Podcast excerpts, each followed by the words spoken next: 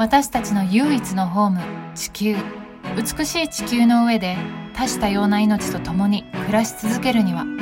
エメラルドプラクティシズでは様々な分野からゲストを迎え心豊かな未来へのヒントをホストのタオとリリアンが探求していきます。番組中盤では最近のピックアップニュースをゆいかがお届け。それでは今回のエピソードもお楽しみくださいこんにちは今日は48回目になります今日のホストはオノリリアンでゲストはグラフィックデザイナーで環境活動家の平山みなみさんに来てもらいました。平山さんは普段からグラフィックデザイナーとして活躍しながらも環境問題とか社会的構成に関するプロジェクトにも積極的に取り組んでいる方です。で、主なプロジェクトとして最近出された書籍がありまして、ジレンマと共に未来からデザインする気候危機時代にグラフィックデザイナーができることはというものを制作されたりだとか、アンダーサーティのための政治の教科書、インスタグラムアカウント、ノーユースノージャパンのデザインもずっと手掛けている方です。で、個人的にも実は一緒にね、シェアハウスで3ヶ月住んでいたこともある平山さんに、私は南と呼んでいるんですが、来ていただきました。今日はよろしくお願いします。よろしくお願いします。お願いします。はい。ありがとう。やっと。普段は平山さんはデンマークに住んでいて、時々日本に帰ってきて、今日もデンマークから収録に参加してもらっています。はい。そっちは、天気はどうですか？天気はグレーですね。結構もう秋のデンマークっていう感じで、これから長い冬が来るなと思って、ちょっとドキドキしてます。そうだよね。日が短いからね、冬は本当に。うん。懐かしい。あ、そうね。リリアもデンマークに行ったことがあるから知ってるけど、うん、結構デンマークの冬はその日がなくて落ち込んじゃう人が多いって、うんうん、あの、有名なので、楽しく過ごせるように頑張ろうっていう気持ちです。はいいっぱい楽しいことをしてください。というわけで、今まで本当いろんなゲストを呼んできたけれども、なんか普通の職業をやっていながらも環境活動をしているって人は結構実は少ないのかなと思っていて、今日はね、あの、グラフィックデザイナーで環境のこともすごく関心を持っている平山さんが、その中できっとこの本のタイトルにも入っているように、ジレンマっていうものを感じてきたんじゃないかなと思うんですね。で、きっとリスナーの中には、この気候危機って言われる時代に対して、うん、あんま実感ないな、普通に仕事してて特にジレンマ感じないなって人もいれば、実際に私自身ジレンマ感じてるわっていう人もいると思うんだけど、平山さんがジレンマを感じるようになったきっかけっていうのは何なんでしょうか？はい、そうですね。私はそのグラフィックデザインの仕事についてからもうかれこれ10年ぐらい経つんですけど、うん、高校生の頃はグラフィックデザイナーになりたいって思ってすごい憧れていた職業で、うん、で頑張って、まあ、資金を貯めたり勉強したりして行きたかった大学に行ってめでたくグラフィックデザインの事務所に就職して仕事を始めてっていうキャリアが始まったんですけど、うん、初めのうちはやっぱり自分のスキルを高めたりとかもっともっと上手にデザインできるようにしたいっていう気持ちで必死に仕事をこなしてきてどっちかっていうとデザインそのものにすごくフォーカスしていて、うん、その自分がデザインしたものがその後社会でどういうふうにこう機能していくかっていうところまではあんまり考えてなかったっていうのが正直なところで、うんうん、やっぱりこう何年かその仕事を続けていった後でちょっとこのまま、こう、なんだろう、デザインして、ものを新しく生み出していって、その消費を促すようなデザインを続けてていいのかなって思う瞬間が、まあ、何度もあったんだよね。で、もともとその、消費主義とすごく密接に関わってる広告業界っていうのには、あんまり行きたくないなっていうのがもともとあって、うんっていうのも、まあ小さい時から環境問題のことはすごく不安に感じていたし、そこに加担したくないなっていう気持ちはずっとあったんだよね。うん、でもそのグラフィックデザインが好きっていう気持ちはもともとあった気持ちだから、なんかそこがうまく相入れてなくて、うんうん。でも、で、なんか小さい抵抗として、広告業界には行きたくないっていう気持ちがちょっとあって、うんうん。それでまあ、行った、だから初めのグラフィックデザインの事務所は、どちらかというと本のデザインにフォーカスしているデザイン事務所で、自分としては本の方が過激なこう消費社会にどんどん加速していくような、あの、仕事になってないって思っていたんだけど、うん。でも、よくよく考えてみると、やっぱり本もたくさんの紙を使って作るものだし、だんだんこう本の生産される形も、やっぱり過激な消費社会と連動して、こう、なんか、いわゆるファストファッションみたいな形で本が作られてるような動きが少しずつ見えてきて、うん。で、そうやって作られた本の命はすごい短いし、すぐにこう断裁されて捨てられてしまうっていう現状があるっていうのを知って、うんその時に、あ、結局自分が必死でその素敵にしようと思ってデザインしたものもなんか数年の間に捨てられちゃったり忘れられちゃったりしていて、うん。しかもそのプロジェクトによってたくさんの資源が失われてるんだってことに気がついた時にすごくなんだろうジレンマを感じるようになったかな。うんそれって大体いつ頃なのかな？えー、そうだね。それを、なんだろう、ぼんやり、こう、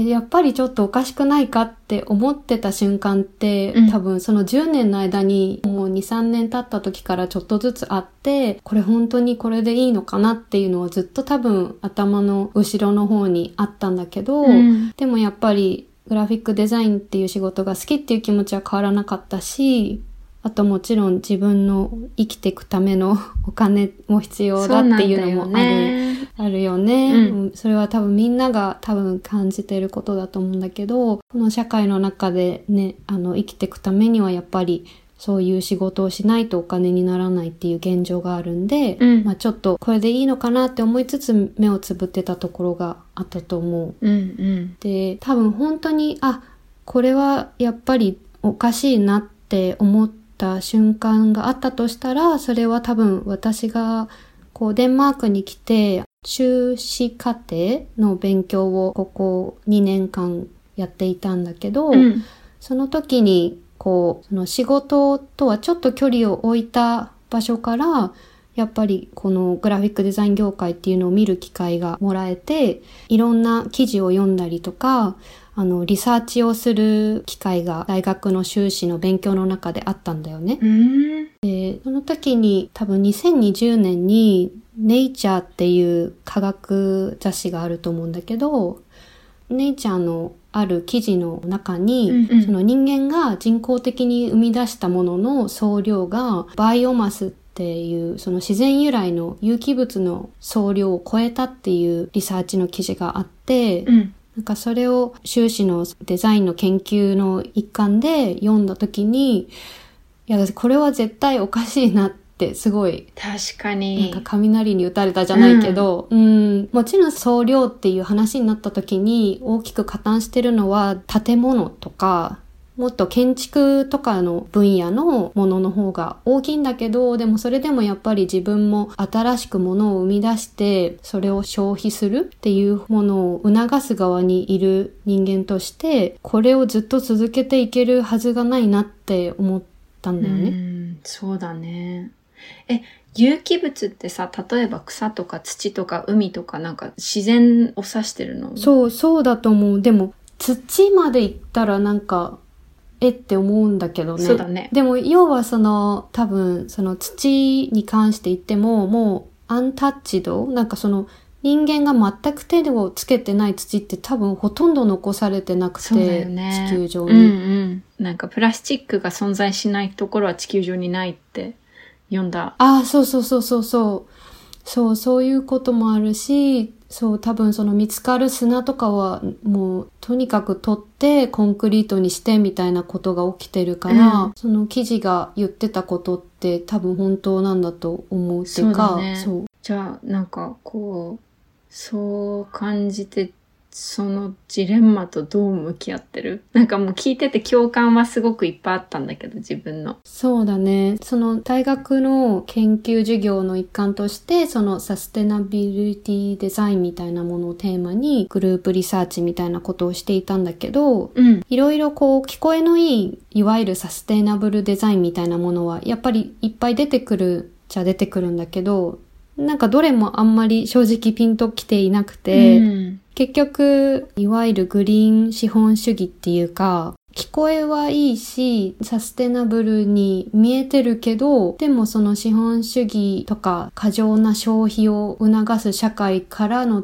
脱却はできてない感じがしていて、うん。あとまあ、グラフィックデザイン業界でもう一つ問題なのが、そのグリーンウォッシングっていう、うん。今ね、日本でも SDGs とか話題になってると思うんだけど、企業も環境配慮しなきゃいけないってことは一応分かっているから、自分たちのブランドをもっともっと人気にするためにも、その環境配慮をしていることを声高に歌っていくっていうことが増えてきていて、うん。本当にそれが実行できていないのにもかかわらず、それを上辺だけ見せるってことが、まあグラフィックデザインでできてしまうっていうことがあって、うん。なので、グラフィックデザイナーの方が、いやいや、それはちょっとまずいんじゃないですかって止めないと、結構グリーンウォッシングに加担してしまうことが多くあるんだよね。え、それは仕事してて感じた？えーっとね、私は大学院行ってる間からあのフリーランスになってるんだけど、うん。私が仕事をする人たちはみんな結構本気で環境配慮の活動をしてる人たちとやってることが多くあるから、うん。自分が加担してしまったかもって思うことは幸いにもなかったかな。それか、なんかこう、クライアントから話が来てて、あ、その見せ方だとグリーンウォッシュになっちゃうかもしれないから、こういうのはどうでしょうみたいなこととかってあったりしたの？そういうのはもう分かってる人たちと仕事してる感じか。そうだね。おー、いいね。今はありがたいことにみんなむしろ私に教えてくれるぐらいの人たちがいたりとか。えーすごい。うん。すごい聞きたい。どんな感じで今の資本主義社会の中でどうやって一緒に環境を配慮してものづくりしてるんですか？ほー。そうだね。一番そのやっていていいなと思う仕事は、うん。今、ユートピアアグリカルチャーっていう日本で放牧を広めようとしているスタートアップの会社があって、うんうん。もちろんその牛とか鳥とか今後馬とかも入ってくるのかな？なんかそのヴィーガンの人からするときっと動物愛護の観点とかあるとは思うんだけど、うん。多分世界中の人が全員ヴィーガンになる未来ってすぐには見えていないのが現実でじゃあそうなった時に今の工業的な牛とか鳥とかの育て方こう本当に私たちが消費するためだけに物みたいに扱ってる現状がある中でそれは良くないよねって考え直して、うん。でさらにその牛とか鶏とかそういう動物が放牧されてる土壌に与えるいい影響っていうのを活用して、うん。むしろその事業そのものが CO2 を吸収するようなプロジェクトになったらいいんじゃないかっていう、そういう目標のもとにやってるプロジェクトがあって、うーん。すごい。私はそのプロジェクトで作ってる商品、サブスクで、その放牧されてる鳥から取られた卵と、放牧されてる牛から取った牛乳と飲むヨーグルトのパッケージのうん。と中に入ってくる冊子、うんなんだろうなそれこそ環境問題の基本の話とか彼らがやろうとしてるリージェネレイティブ再生型農業って言われる、ものなんだけど、まだ日本ではそんなに知られてないから、そのリージェネラティブなうん農業ってなんだろうみたいなことを解説したりする冊子が、その毎月ついてくるんだけど、その冊子のデザインとかをしています。へー。めっちゃいい。そう。で、そう、その人たちと仕事すると、いろいろ私も勉強になるし、ん。もう私自身はその正直牛乳とか飲まないんだけど、でもやっぱりきっと全員が飲まなくなるっていう風にはまだならないと思うんで、そういう意味でも、うんうん、そういう新しいオプションを作っていくっていうのは大事だなって思ってる？そうだね。なんか、それこそ今の話聞いて思い出したけど、うんと今のその農法、日本でやってる人たちいるの嬉しいなと思って、なぜかというと、あの、最近、多分日本語でも上映が始まった君の根はっていう第一再生、リジェネレーションな農法を世界中の実践されている例をまとめたドキュメンタリー映画があって、それがめちゃくちゃ良くって、ねなんかこれ見たら日本でも、その、もちろん酪農もだし、あと、不耕起栽培その、うんうん。耕さないで野菜を育てたりするののいろんな世界の事例が載ってるやつだったんだけど、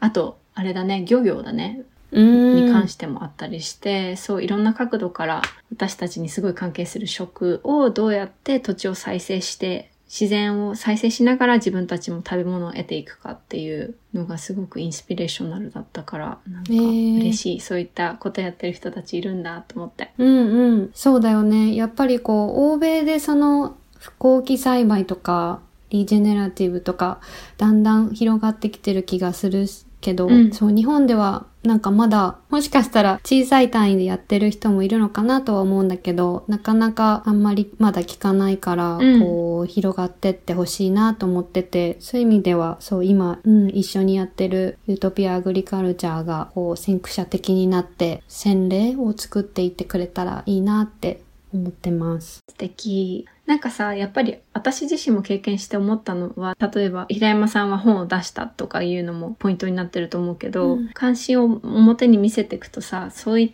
た人たちと一緒に仕事していくようになるじゃん、うん。でもきっとそこに行き着く前ってさ、そこまで環境のことについては関心を持ってないクライアントさんとも仕事をしてきたと思うんだよね。うん。で、きっとリスナーの人たちもそういう人たちと普通に仕事してると思うんだけど、なんかその中でちょっとみんなに考えてもらうきっかけ作れたなとか思ったエピソードとかある？うんうん。最近は結構その、なんだろう、持続可能性とか、気候変動対策とか考えてる人たちと仕事をすることが増えてきたけど、うんそれでもやっぱりそういうバックグラウンドじゃない人からももちろん仕事の依頼をもらうこともあって、うん。でもその人たちもほとんどの人が私がそういうことに関心があるっていうことを知ってて最近お願いしてくれるようになっていて、例えばだけど、少し前に靴下のブランドのロゴのデザインをしたことがあって、うん。で、その靴下も多分ファストファッション的なものだったらやらなかったと思うんだけど、かかとのないデザインで、そのかかとがないっていう縫製の仕方によって無駄をなくして、で、しかもすごい品質のいい靴下を作る。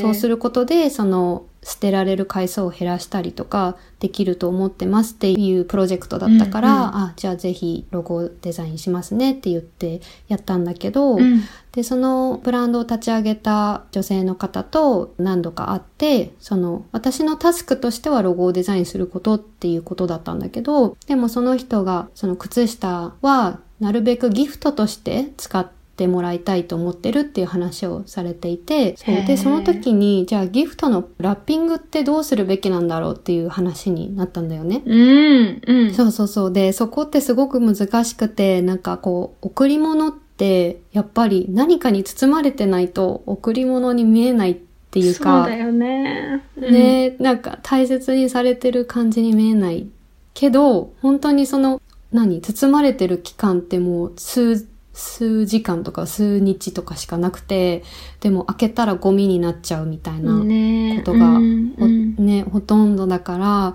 それはなんかどうしたらいいと思いますかみたいなことで相談されて、で私も確かに、まずプラスチックは避けたいですよねっていう話をして、で、でも、まあ紙だとしても結局そのね、ラッピングして開けたら捨てられちゃうし、まあその後、その人がリサイクルしてくれるかもしれないけど、それは私たちにはコントロールできない部分だしってなって、うんうんで、その、いろいろ相談していくうちに、その、彼女が、アルミ缶がいいんじゃないかと思いました、みたいな。なんか数日して丸いこうカンカンみたいなお茶の缶みたいな感じですごい可愛くて、うんうん、でそこに一緒に靴下をぐるぐる巻いて入れてでその上に丸いタグあのロゴがついたタグを入れるっていう形に最終的に落ち着いたんだけどすごい。そうそうすることでその多分その缶をねすぐ捨てる人はいないと思うんだよね。もちろんその缶の方が紙のラッピングとかより高いんだけど、缶だったらきっと、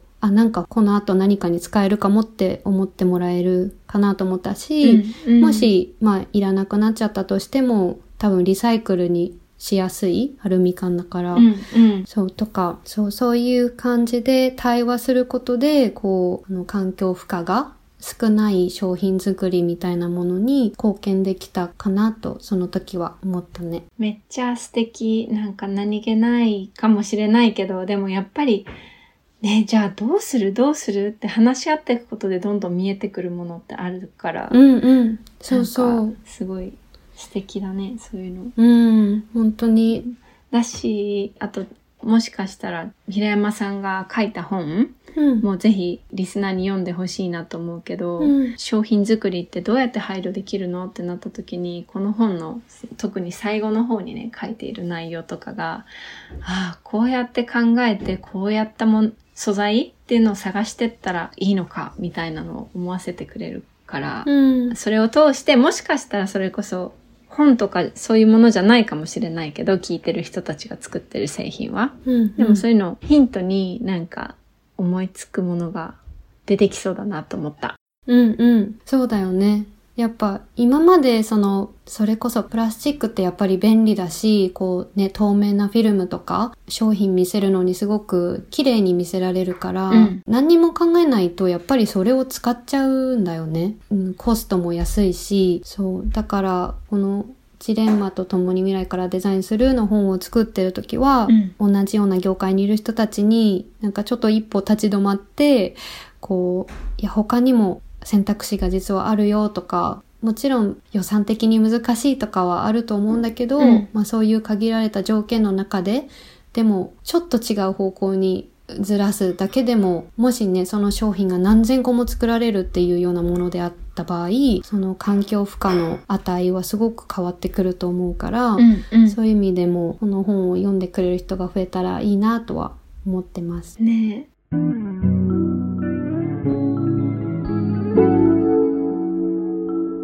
こんにちは。エメラルドプラクティシズのゆいかです。このコーナーでは最近のニュースからエメラルドプラクティシズチームがピックアップした気になるトピックスをご紹介します。今回は2022年10月、日本そして世界でどんな動きがあったのか一緒に見ていきましょう。まずはアジアからのニュースです。インドネシア政府は漁師を対象とした海洋プラスチックごみ収集の優勝プログラムを開始しました。インドネシアは海洋プラゴミ汚染に最も加担している国の一つと言われており今回のプログラムは同国が掲げている2025年までに海洋プラスチック汚染を70%削減するという目標に向けた取り組みの一環とされています。参加する1721人の漁師は毎日海から最大 4kg のプラスチック廃棄物を収集し週に10ドル相当を受け取ります。これは4週間にわたるプログラム期間中に漁ができないことに対する保証として支払われますが通常の漁業による週あたりの推定収入9ドルをわずかに上回る金額です。同国の水産大臣は最も重要なことは海にゴミが出ないように予防することと語りつつこの取り組みが全国そして世界に展開されることへの期待も示しています。またインドネシアはニッケルなどの電池資源も豊富であり東南アジアの EV 生産をリードすべく EV 普及に向けた取り組みも加速しています。政府は国営バス事業者に車両の完全電化を要求したり2025年までに全ての国営企業が EV のみを使用することを目指すなどとしています。自動車に加え国内に約1億3300万人のユーザーがいるとされる二輪車においても電動バイクへのシフトを進める方針で2025年までに200万台の電動バイクを導入するとの目標を打ち出しています。一方で石炭資源も豊富なインドネシアはエネルギーの化石燃料依存度が高いという特徴もあります。EV の普及と並行して自然エネルギーへの転換も大事なポイントです。続いて日本からのニュースです。千葉県木更津市では放置自転車を活用した公用自転車の運用が開始されました。業務改善策の一つとして職員から提案されたという本取り組み。環境負荷を減らすと同時に職員の健康増進にもつながるなどメリットは多岐にわたります。現状は3台の運用とのことですが他の地域でも導入できそうですよね。今後の拡大にも期待です。島根県松江市に本店を置く山陰合同銀行はエネルギー消費量実質ゼロを実現する店舗を安来市にオープンしました。店舗は2階建てで高性能の空調や断熱構造によりエネルギー消費量を削減するとともに太陽光パネルによる発電でエネルギー消費量を実質的にゼロに抑えているということです。同銀行の山崎頭取は脱炭素に向けた取り組みの必要性を地域の中小企業の経営者にも理解してもらい顧客と一緒に進めていけるよう努めたいと話しているとのことで銀行の担う役割や視点ならではの脱炭素推進に今後も注目です。さて来月11月は COP27 が開催されます。COP は国連気候変動枠組条約締約国会議の通称で27回目となる今回の議長国は北アフリカに位置するエジプトです。今後の気候変動対策特に1.5度目標達成に向けた具体的な行動について様々な動きが見られると思うので皆さんもぜひ注目してみてください。ではアフリカ地域のニュースもご紹介します。アフリカ西部ナイジェリアは深刻な洪水に見舞われています。ナイジェリアの36州のうち34州が影響を受けておりこれまでで600人以上が死亡。約130万人が避難し20万個以上の家屋が破壊されるなど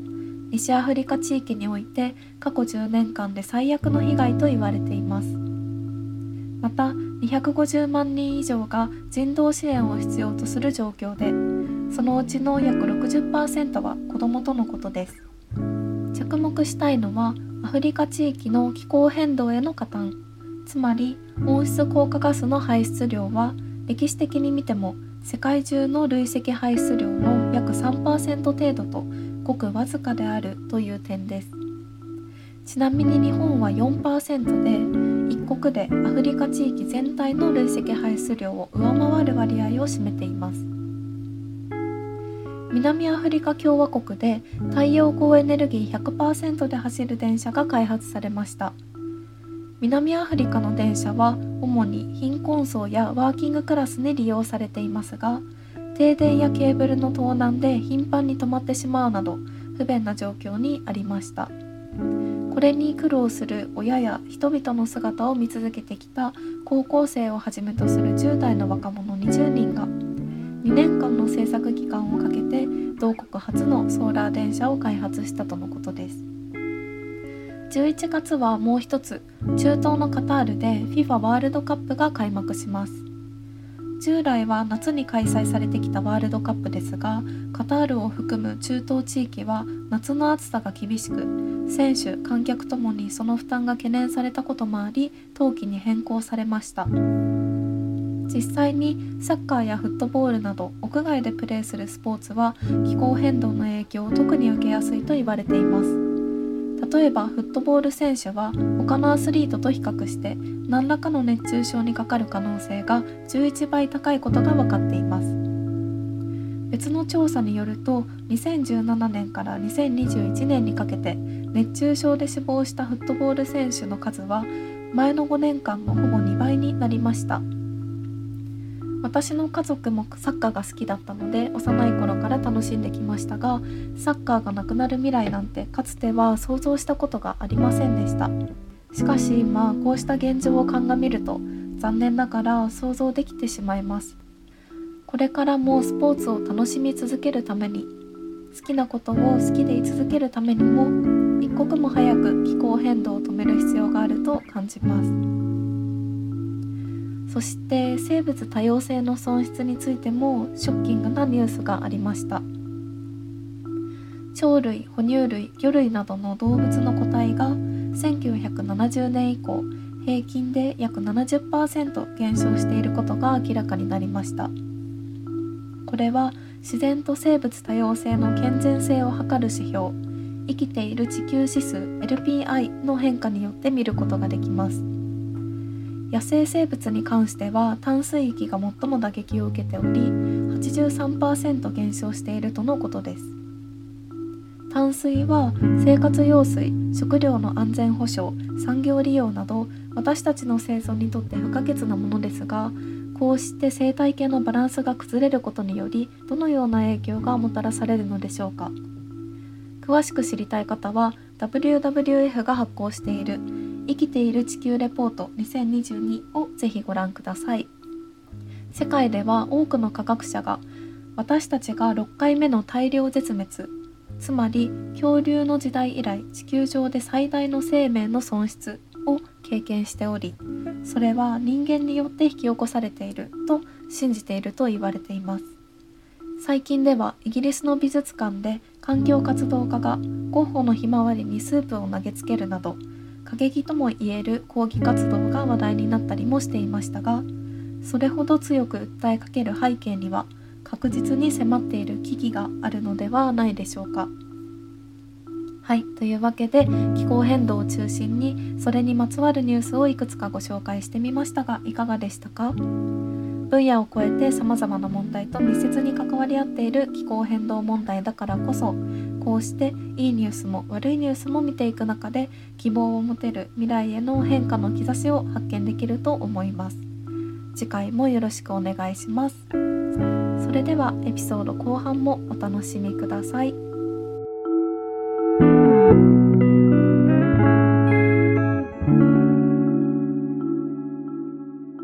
なんかさこの本のプロジェクトの話にちょっと戻るんだけど、うんうん。こう最初いろんなクリエイターの人たちっていうかデザイナーかの方たちインタビューしてきたじゃん。なんか、うん。それ制作していくこと自体平山さんにとってなんか助けになったのかなとかどういったところで助けになったのかなとか、うん。あとこの人たちを選んだ理由とかなんか気になった。うんうん。そうだね。この本、サブタイトルが気候危機時代にグラフィックデザイナーができることとはっていうタイトルなんだけど、うん。その、さっき話したみたいなジレンマを私は仕事している時に感じていて、自分が目指せるロールモデルみたいな人が欲しいって思ったんだよね、多分。そうだよね。うん。で、こういう人になりたいって思える人を見つけるところから始めようと思って、で、それで、まあ、普通にネットで検索し始めて、うん。何人かリストを作って、で、その中でもちょっとジェンダーのバランスとかをも見たりとか、うん。あとは取り組み方の方法の違いっていうのも見せたいなっていう気持ちがあったので、うんうん。日本からも一人、えっと、長島理香子さんっていうグラフィックデザイナーの方にインタビューしてるんだけど、うん。それとまた別で4人。なんかインタビューしてみてどうだった？みんなを。ああ、そうだね。そう。もう5人とも素晴らしくて、なんていうか、こう、まずその私がコンタクトした時に、うんこの本ができるかどうかもまだわからないような状態で、大学院の研究の一部としてこのインタビューをしていたので、皆さんすごく忙しかったと思うんですけど、その中でもちゃんと時間を割いて、この私の本作りにサポートしてくれたっていうことだけでもすごく嬉しかったし、ん。で、その5人がみんなそれぞれこう気候危機っていうものに対しての危機感を持ってるっていうことでは同じであるんだけど、取り組み方がみんな違っていて、それがすごく良かったなっていうふうに思ってます。そうだね。なんかもう聞いてて改めて思ったけど、こうすべての職業にこういう教科書あったらいいよね。なんかロールモデル、そうそう自分がやってる職業の気候危機に危機感感じて取り組んでる人たち、ロールモデルが話が知れて、実際に自分が何実践できるかみたいなのが、実践版が後半に書いてるみたいな。うんうん。そうなんだよね。最高な本だなって。うありん。がとう。そう。その本はその出版するときに資金集めでビッグスターターをした、クラファンをしたんだけど、うんそのデザイナーじゃない人でもサポートしてくれた人がいて、その人がやっぱり同じように自分の業界でも同じような本を作れたらいいなって言っていて、うん。うん、そういうことがね、いろんな場所で起きていったらすごくいいなって私も思ったかな。うん、なんかやっぱりその気候変動ってすごく複雑だし、うんこう、勉強しても勉強しても発展がないっていうか、果てがない。ほんとその通りに。そうだね。こう、新しいこともまた出てきたりとか、なんかこう自分は本当に話せるほど知識がないって思ってしまいがちなんだけど、うん。なんかこの本を作って良かったなと思うことは、グラフィックデザイナーができることっていう分野だったら話せるかもって思えた。うんそのね、グローバルなこう政治の話とかまで行くと、もちろん私にはちょっと大きすぎてしまうけど、うん一個人のグラフィックデザイナーが気候危機の時代に何ができるかなっていうトピックだったら、なんか話せるかもって思えたんで、うん。なんかそれはもしかしたら他の職業の人にも当てはまるのかもしれないよね。そうだね。すごくなってると思うよ、力に。よかった。でさ、なんかこう、例えばこの社会本当にやっぱ資本主義がやっぱりダメなんじゃないかみたいな中で気候変動の解決策は脱成長しかないんじゃないかなっていう話も結構そういう声も増えてきてる中で、うんうん。でもこうデザインとかマーケティングとかいろんなみんながいる職業の中で、うんなんかポジティブな力を発揮できるとしたら、なんかどんな力があるかね。そうだね。そう、それ、私もすごい最近考えていて、うん。やっぱり正直こうね、自分の好きな素晴らしいスキルを持ったグラフィックデザイナーさんたちでさえやっぱりちょっと行き過ぎた消費社会の中でどんどんどんどん商品を売らなきゃいけないから彼ら彼女のスキルもそういう風にして使われていってるように見えてしまうケースが結構あって、うんうん。この社会そのものが変わるまで待たないといけないのかなって思ったりもするんだけど、うん。でも、もともとなんでグラフィックデザインがしたかったんだっけっていうところに、なんかもう一回立ち返ってみたときに、うん高校生だった時の私がデザインやりたかった理由って、多くの人たち、この自分の周りにいる友達よりもさらに広い範囲の人たちに、うん。届けるべきメッセージを届けることができる人たちじゃないかなって思っていたんだよね。そのグラフィックデザイナーの人たちとか、まあ、あとは映像を作る人たちとか、そういうクリエイティブにいる人たち。うん。で、実際まあその業界に入ってみたら、もちろんその内容を作ってるのは違う人だったり、会社だったりするから、そこは自分のコントロールが効かないんだっていうのはまあ分かったんだけど、でもじゃあそれが分かったところで、今だから私は自分が届けたいメッセージを届けようとしてる人と仕事をなるべくしようと思っていて、うん。そういう意味では志が近いあの人たちと知り合えてそういう人たちと仕事ができてることをすごく嬉しいと嬉しいなと思ってる。うん。うん。でもねみんながみんなそういう風にできるわけじゃないとは思うんでなんか一つ提案するとすると、うん。なんか、こう、そのジレンマと共にの本の中でインタビューしてる、あの、This ain't rock and roll っていう人たちが、あの、言っていたんだけど、うん。自分が、その、どうしてもその資本主義の社会の中での仕事、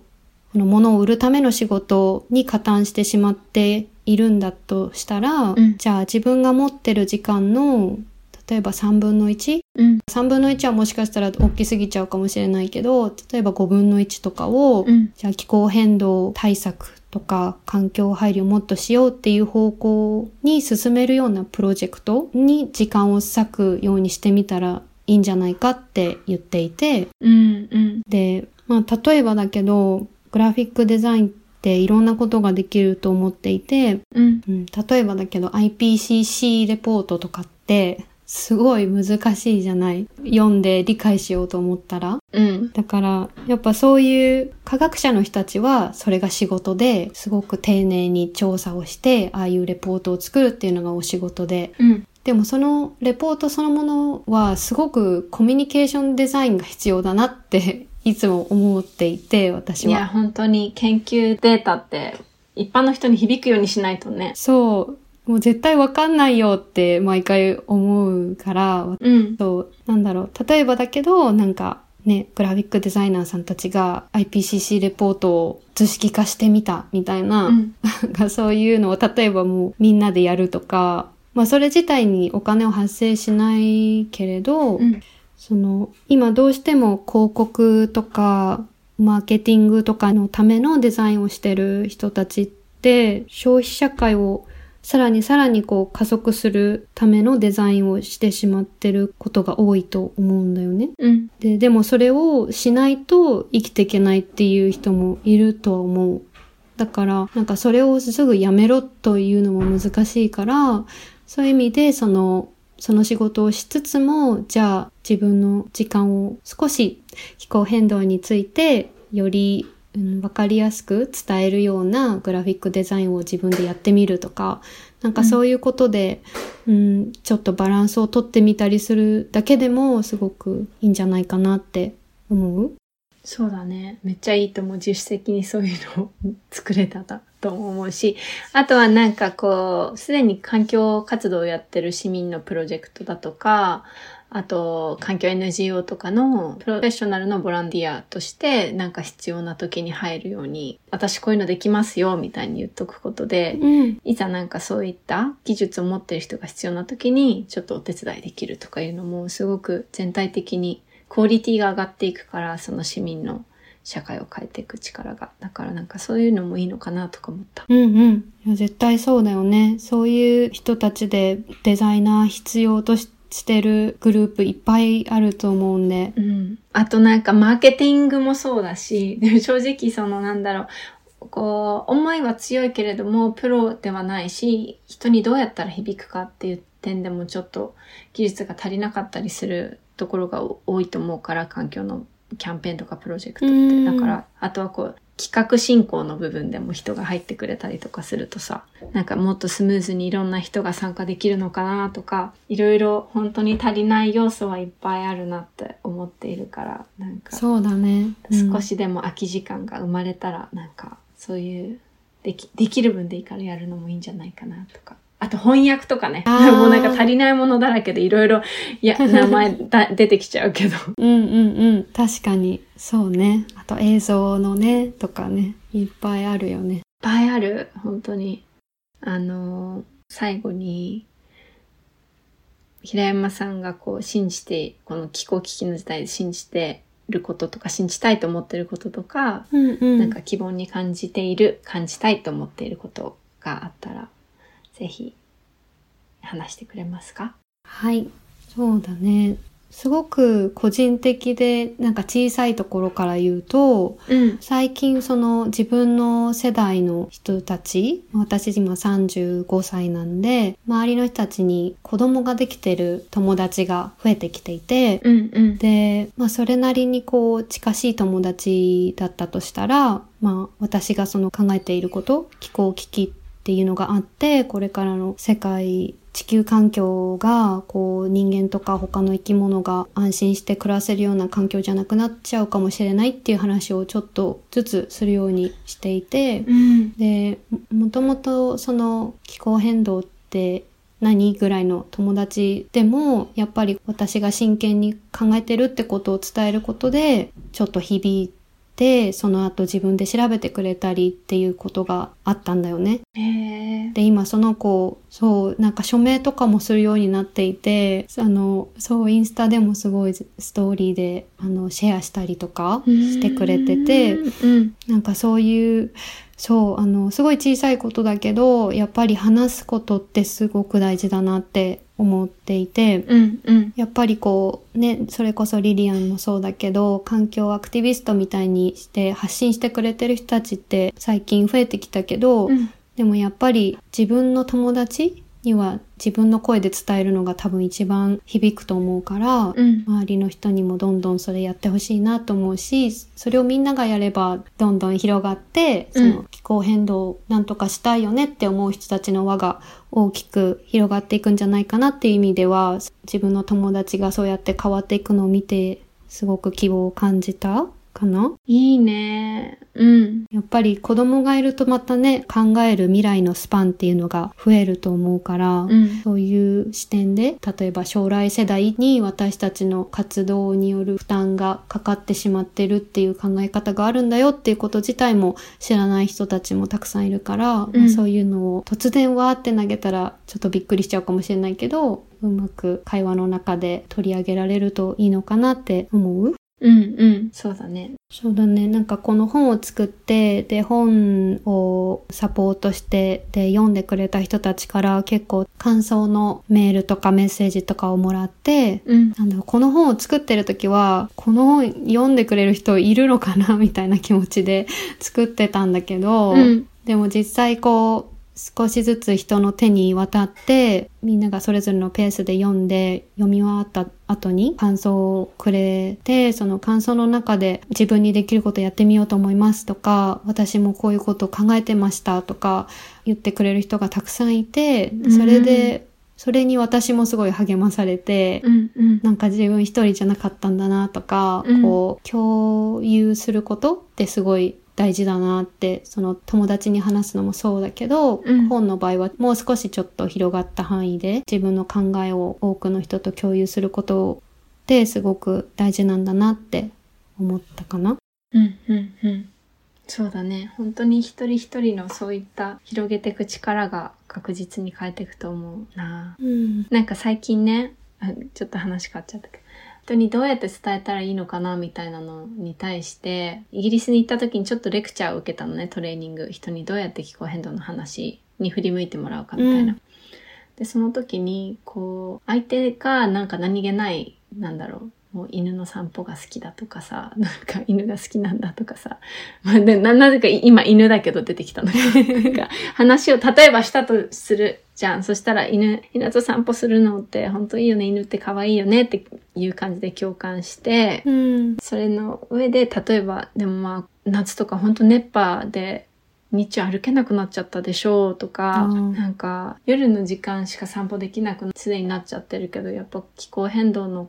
悪化すると本当外出すのも危なくなってきちゃう状況になりそうで私心配なんだよねみたいな。あだから私こういうことに最近やってみてるんだみたいな感じでこう相手の関心事に共感しながら自分がそこで思いつく気候変動とのつながりの話をして、ーうんうん。もうちょっとみんなに当事者意識を持ってもらいつつ相手にだからこれやった方がいいよっていうよりかは私はこれをやってみてるんだっていうのが結構相手が「へえそういうことできるのか」みたいなきっかけになるっていう風に習ったの話し方のメソッド。うん、そうだね。うんうん。これ聞いてて困ってる人いたらちょっとやってみてはいかがでしょうと思った。確かに、うん。それは良さそう。ね、こっちから一方的になんかわーって言うんじゃなくて、対話の中でね、つなげられると自然に、うん、話せるし、向こうが気にしてることだもんね。ね。だから南の友達も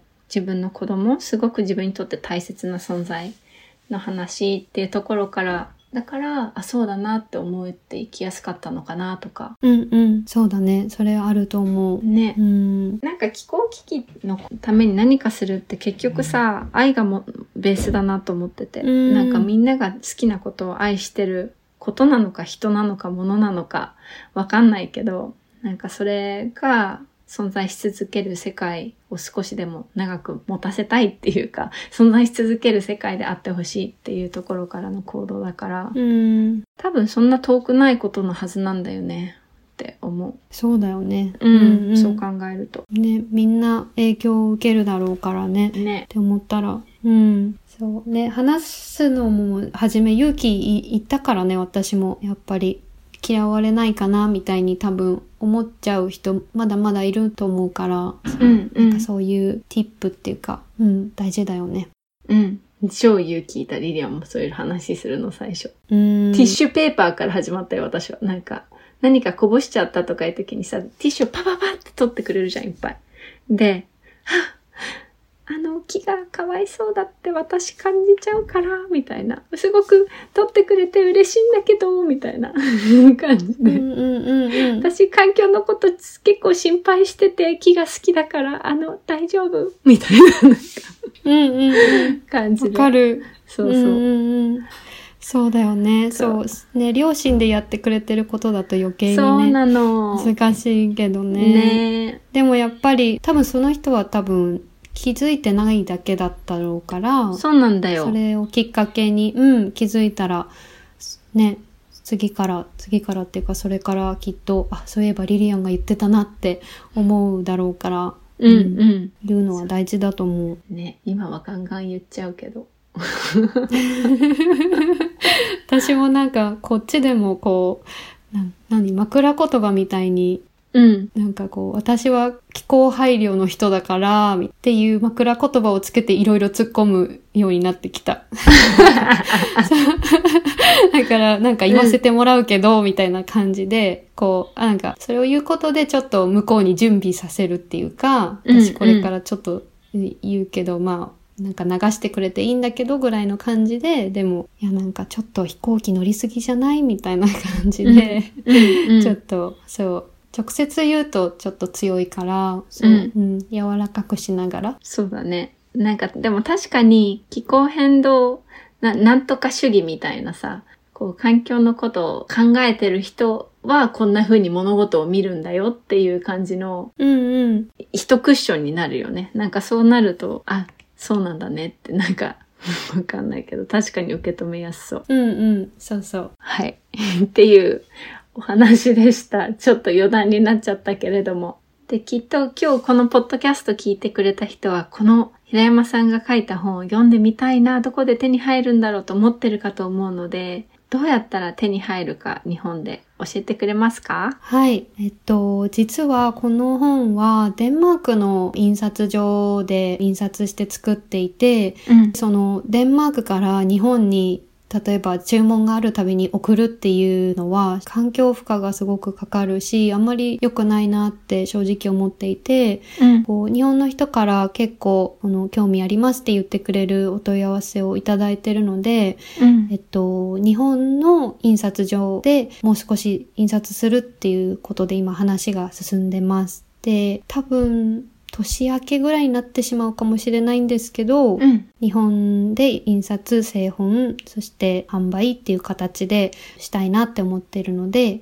興味のある人がいたら、私のインスタグラムかホームページでチェックしてもらえたら、販売の準備ができたらそちらでお知らせするので、覗いてみてください。はい。2023年の楽しみが一つできましたね。これでまた。